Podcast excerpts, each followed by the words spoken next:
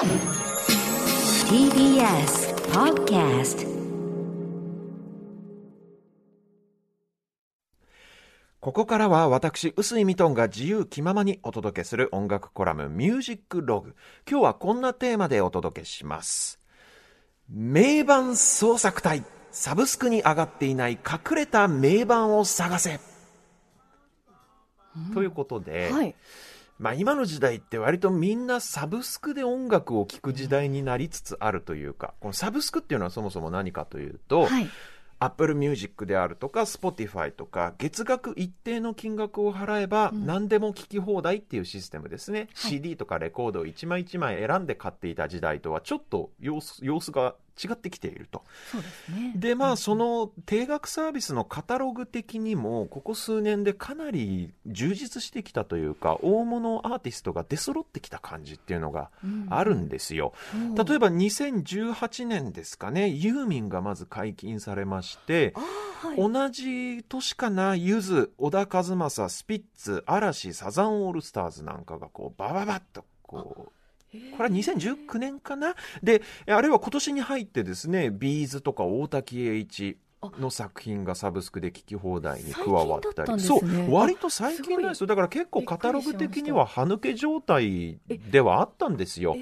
なので、この3年、2、3年でバーッとこう大物アーティストがこう出揃ってきたということもあって、今、かなりサブスク、もうすでにサブスク利用している方も多いと思いますし、まあ、月々このくらいだったらいいかななんて言って、今、検討している人も多いと思いますけれども、それと、つい先日は、あの、ザードが全作品聴けるようになったっていうので、ちょっとニュースにね、なってましたね。ええなってましたよね。うんうんうん。なのでまあ最新のヒット曲からあるいは半世紀以上前のロックの名盤までもう何でも揃ってるっていう状態になりつつはある、ただですよ過去にリリースされたレコードや CD っていうのはマイナーなものも含めるともうこれ膨大な数になりますから、サブスクではまだ聴けないものっていうのも当然まだまだたくさんあります、でこれ大物アーティストの数々が割と最近なんなんですねって今きのこさんびっくりされてましたけど、はい。これアーティスト本人の意向あるいはそのレコード会社とか事務所の意向であえてサブスクには自分の作品を掲載しませんっていうケース結構あるんですよ。え、なん、なんでですか？なぜか。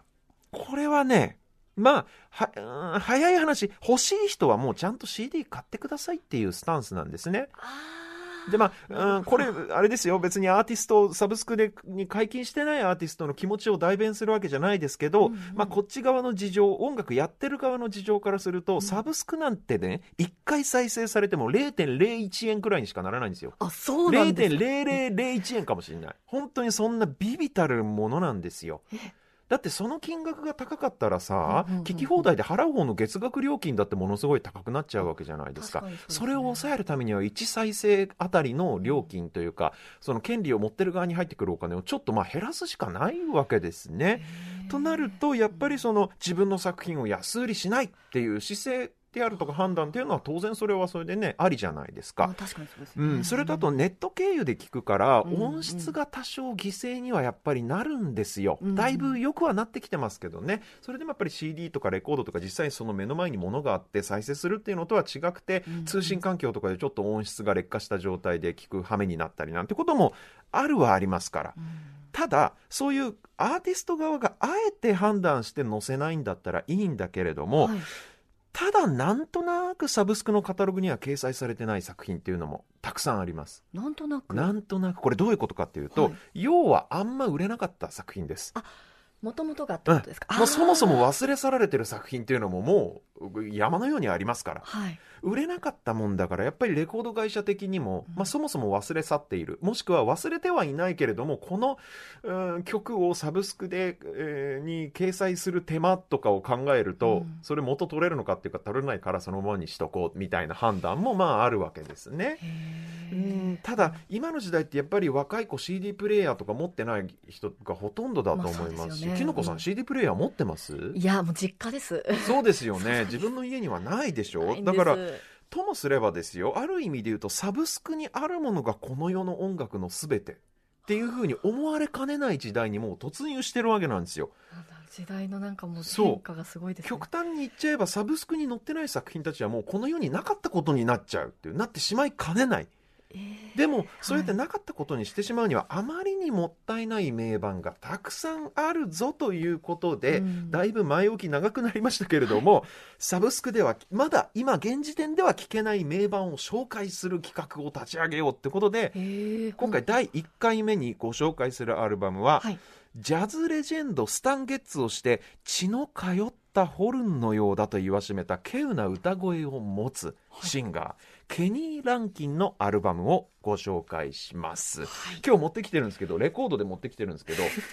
これもうモナ・リザのようにこっち向いて微笑む印象的な、ね、アーティスト本人のポートレート。いやもう入ってきた時にすごい視線感じるなと思って、左見たらすごい二人ともパーンとこっち見てるから。2枚ねアルバムと CD とで2枚持ってきてるんですけどケニー・ランキンがじっとこちらを見ているそんな環境で今日はおしゃべりしてますけれども、はい。このアルバム「ザ・ケニー・ランキンアルバム」という、まあ、自分の名前を冠したアルバムになってまして、はい。1977年の作品ですね、でまあこのケニー・ランキンという人ギター弾き語りっていうスタイルもあってか同じ時代のシンガーソングライターであるジェームス・テイラーとかマイケル・フランクスとかそういった並びで語られがちなんですけれどもはい実は歌手として非常に長いキャリアを持っている人ではい。デビューは17歳の時1957年なんであ。ビートルズよりも先輩なんですよ歌手としてはこの人。うんうんただそのデビュー当時の音楽っていうのがちょっとね、まあ、ポール・アンカーの2番煎じみたいなすごくこうポップス歌手だったってこともあって全く売れなかったんですね。あ。そうすもう全然鳴かず飛ばずだったんです。ただですよ歌手活動をしている中でジョアン・ジルベルトという人の音楽にこの人は出会います。これジョアン・ジルベルトどんな人かというとうん。ブラジルの人なんです。ボサノバのえーもうなんというか、んんボサノバ創始者の一人というか、えーなんですけれども、まあ、ブラジルのレジェンドアーティストですね。で、えーボサノバと出会って魅了されて、このケニー・ランキンという人は、ボサノバでよく使われるナイロン弦が貼られたガットギターをはじ弾き始めるんですよ。う。ん普通フォークシンガーって鉄のスティール弦が貼ってあるいわゆるフォークギターものをジャガジャガフォークギターみたいなものを弾きながら歌うんですけど、うんうん。この人はブラジル音楽に魅了されたのでガットギターで弾き語るようになるんですね。でこれはね彼の音楽人生にとって非常に大きな転機になりまして、はい。というのもポップス歌手としてデビューした50年代50年代終わりの、まあ、つまり本人10代の頃は職業作家さんが書いた他の人が書いた曲をただ歌うだけだったんですけれども、はい。このブブラジルの音楽と出会ってから自分でギターを片手に曲を書き始めたわけですね。うんで音楽的には当然ボサノバの影響が非常に色濃くて、うんうんでそうなってくると当然ですねジャズの複雑な響きのコードをたくさん使った曲を書き始めるわけなんですよ。うんで自作の曲でシングル何枚かリリースするんですがうんなかなかやっぱアーティストとして自分のアルバムをフルアルバムを出させてもらうほどには売れなかったんですね。ただ彼の曲ジャズ系のミュージシャンから非常に高い評価を得まして、当時の超大御所の売れっ子のジャズシンガーのペギー・リーだとかメル・トーメカーメン・マクレーなんかが彼の曲を取り上げてですねうんはい。ソングライターとして結構業界内で名を上げるんですよ。で60年代後半になって別のレコード会社にさらに移籍して満を持して自分の名義のアルバムをフルアルバムリリースする。この時点でごめんなさい。この時点ではい。すでに10年選手です、すだからもうごいですね大ベテラン。このレーベルから確か2枚出したかな。ところがこれも売れなかった。なんでですか？なかなかやっぱり売れない。本格的すぎるのかもしれない。でかその後もレコード会社を移籍しながらしぶとく作品をリリースし続けた彼のアルバムようやくポツポツ売れ始めるのははい1970年代も半ばに入ってからです。20年ぐらい、それでも大ヒットとまではいかなかったですけど、うん。時代的にはですよこの70年代半ばっていうのは例えばあー先にブレイクしていたシンガーソングライターたちジェームス・テイラーとかジョニー・ミッチェルとかさっきも出たマイケル・フランクスなんていうあたりの人たちがジャズとかボサノバとかの複雑なコード進行を取り入れて曲を書いたりとか、うん。あるいはジャズミュージシャンたちとコラボをし始めていた時期で、うん。要はポップミュージックとかフォークの世界っていうのとジャズの音楽が混ざり始めた時期だったんですね。あ。そういうものが売れ始めた時代だった。うん。だから逆に言ったらケニー・ランキンにやっと時代が追いついたっていう感じ。そういうことだかってケニー・ランキンの場合60年代のうちに本物の本家の方のジャズの有名歌手から曲カバーされてたくらいですからはい。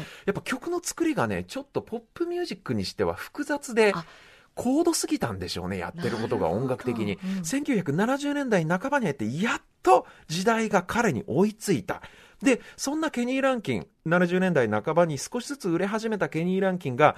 かのフランク・シナトラのはいキャリアの後期を支えた名アレンジャーがいて、まあ、はいはいオーケストラを指揮する人なんですが、ドン・コスタっていう人と組んで77年に発表したのがこのケニー・ランキンアルバムなんですよ。まあ、自らの名前を冠したアルバムですから本人としてもかなり自信作だったんでしょう。それもそのはず、ドン・コスタっていうアレンジャーはですよ、はい本当にアメリカの音楽シーンではレジェンド中のレジェンドなんですよ。フランク・シナトラっていう歌手はものすごく編曲にうるさいスター歌手ですので、なるほど。もうその彼お抱えのアレンジャーだったっていう時点でもうすごい人なんですよ。でまあ例えばネルソン・リドルとか他にもいろんなシシナトラのお抱えのアレンジャーっているんですけれどもドン・コスターは中でもシナトラのキャリアの後期あのかの有名な「マイ・ウェイ」とかねああれ編曲したのドン・コスタですから,、はい。だからそんなドン・コスタにアレンジャーを頼めるっていうのはアメリカの歌手にとってはもう夢のまた夢という感じです。かなり力の入ったアルバム、ところがケニー・ランキンシンガーソングライターなのにこの力を入れてるアルバムのはずなのに自分の曲ほとんど入れてないんです。え、どういうことですか？カバー曲が中心なんですよ。え？しかもほぼ同時代の、はい。なんかこうい言ってみればライバルアーティストのカバー曲とかも割と積極的に取り入れていてえーでこのケニー・ランキンという人ここもねちょっとジャズなんですよ考え方が。ジャズってやっぱ他の人のカバーをいかに自分流に解釈するか料理するかっていう世界なんでなのでやっぱりケニー・ランキンもそういうシンガーソングライターだけど自分の曲にこだわってたわけじゃない。うん。で特にドン・コスタと組むからアレンジャーの名アレンジャーのドン・コスタがストリングス部隊を指揮して一番今風の言葉で言えば映える曲。ドン・コスタのフルオーケストラのアレンジで映える曲を選んだらこうなったっていうなるほど。そんなアルバムになってるわけなんですよただ同時代のアーティストの割とその当時新しめの曲はい。まだスタンダードとしては定着してない曲なんかでもはい。やっぱりドン・コスタのもう流麗な見事なフルオーケストラのアレンジとそしてなんといってもケニー・ランキンのこのスタンゲッツが言うところの血の通ったホルン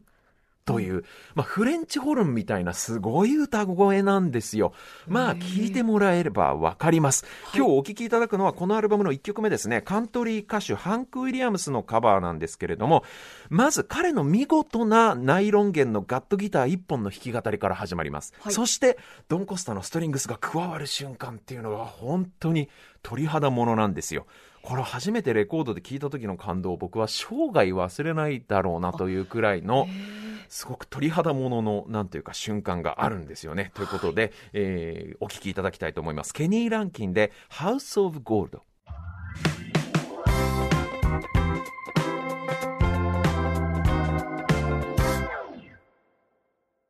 最高でしょ？いや、もう気持ちいいです、本当に。素晴。らしい。1977年ケニー・ランキンのザ・ケニー・ランキンアルバムから1曲目「A House of Gold」をお届けしましたけれどもなぜはい。こんな名作がサブスクに上がっていないのか、めちゃくちゃ気になります。サブスクどころか CD すらこれ実は廃盤になっていてプレミア価格がついてます。この入手し入手しづらい音源を紹介してしまってちょっと心苦しい限りではあるんですが、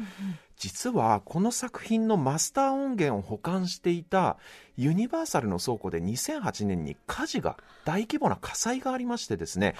その時にマスターがマスターテープが消失したアーティストのリストにケニー・ランキンの名前調べてみたら入ってるんですよ。で確定事項ではないですけどもしかしたらこのアルバムのマスター燃えちゃったんじゃないかなと。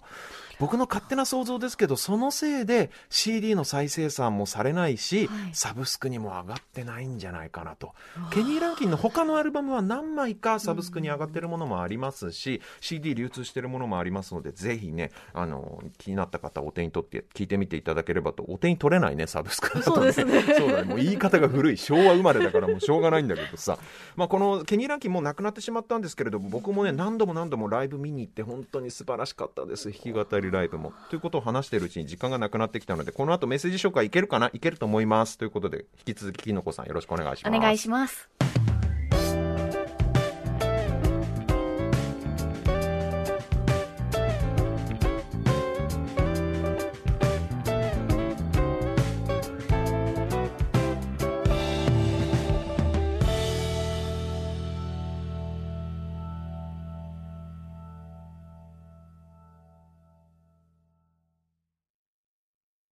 塚越健二です。文化系トークラジオライフは、身近な出来事からアニメや文学、テクノロジーや社会問題まで、ワイワイ楽しく、ちょっと先を見通す、みんなで思考実験するような番組です。各種、ポッドキャストプラットフォームで配信していますので、文化系トークラジオライフで検索、ぜひフォローしてください。